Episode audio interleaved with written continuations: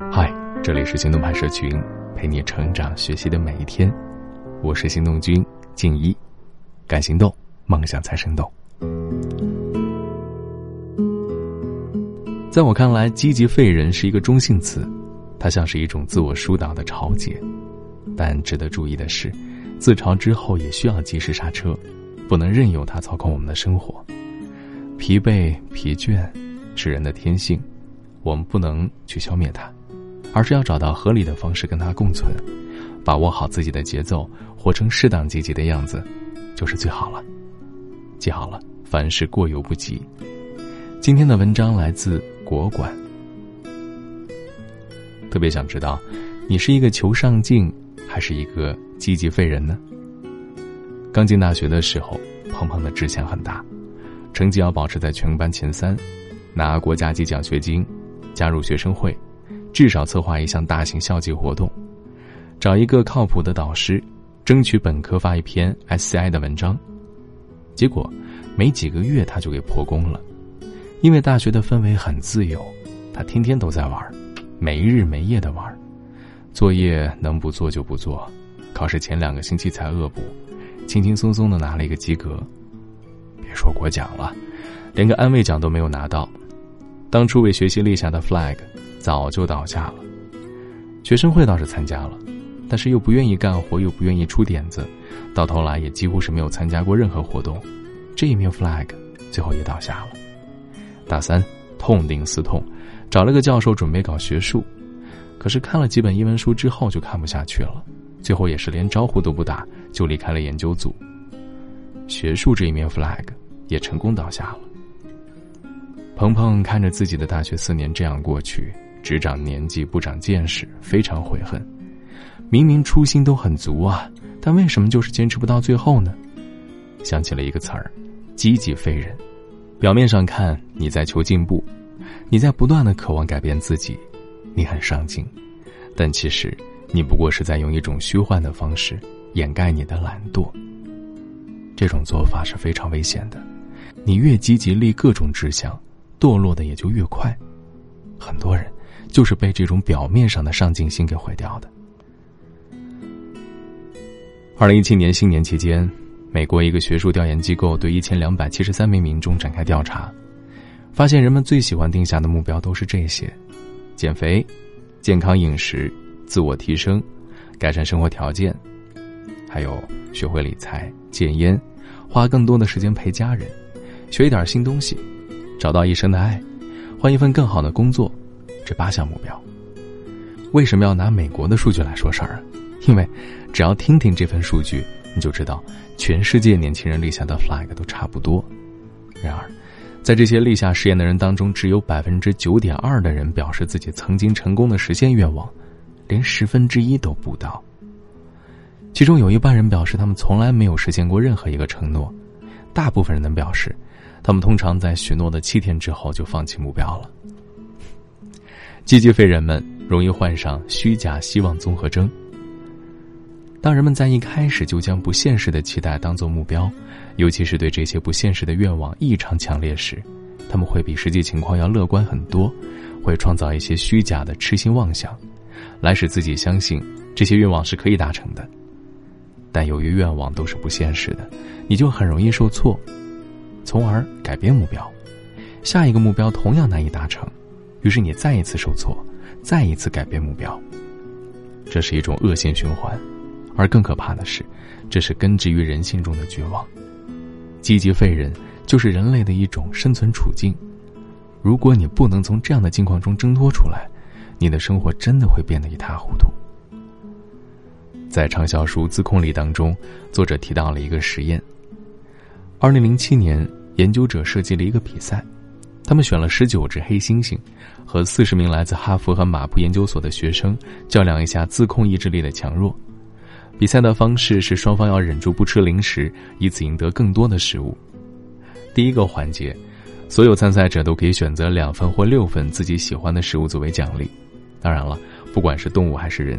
他们都选择了六份食物做奖励，这个原因很明显，无论是动物还是人，越多总是越好嘛。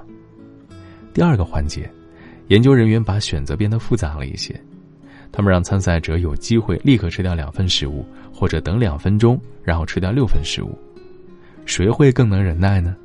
出乎意料的是，百分之七十二的黑猩猩选择了等待，以获得更大的奖励，而人类大学生却只有百分之十九的人愿意等待。难道你要说人类的自控力比黑猩猩的自控力还要差？怎么解释这样的行为啊？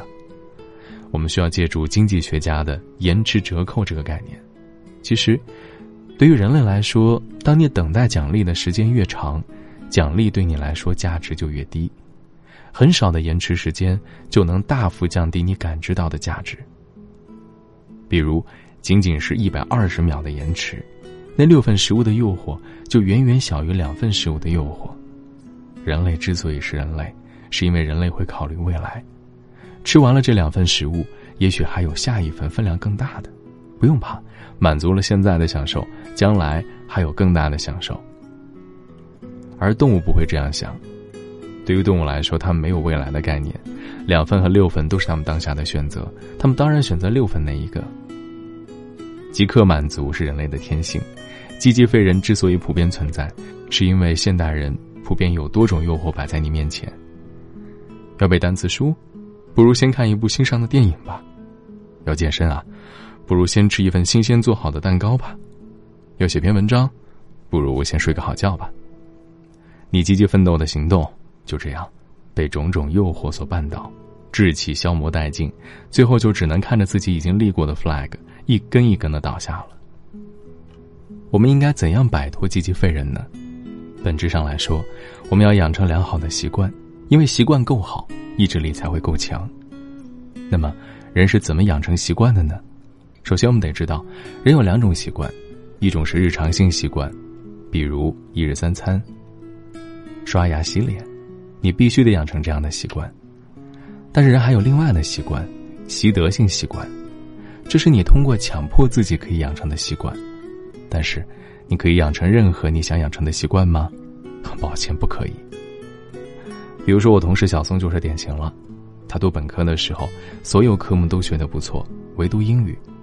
他可是立志考上名校研究生的人，所以只得让自己克服这一道障碍。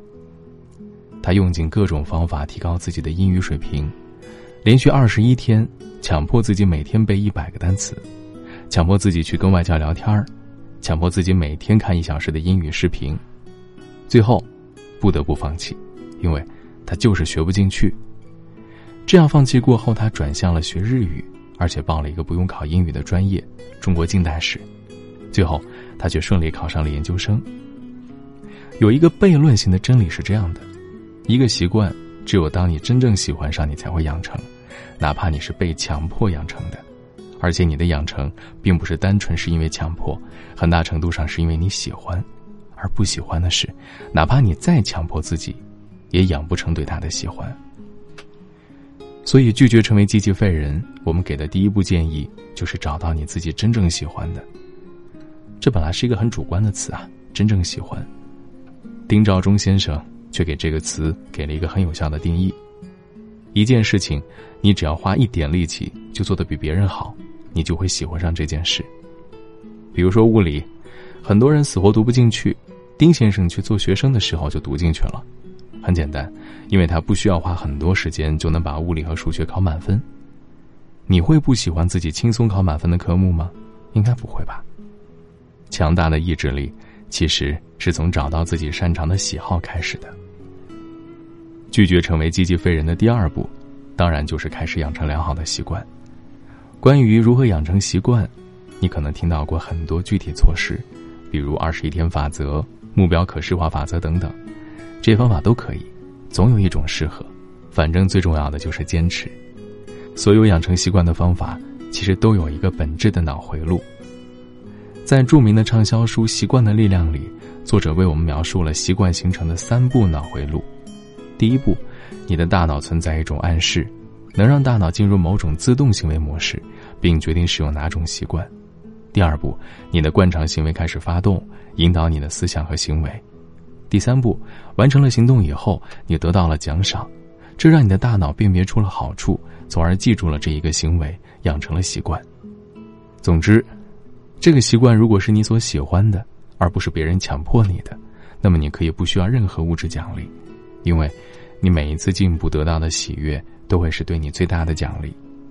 朝着养成好习惯这个方向走，你就能够一步一步摆脱积极废人的陷阱，成为真正的积极巨人了。今天的关键词是习惯。发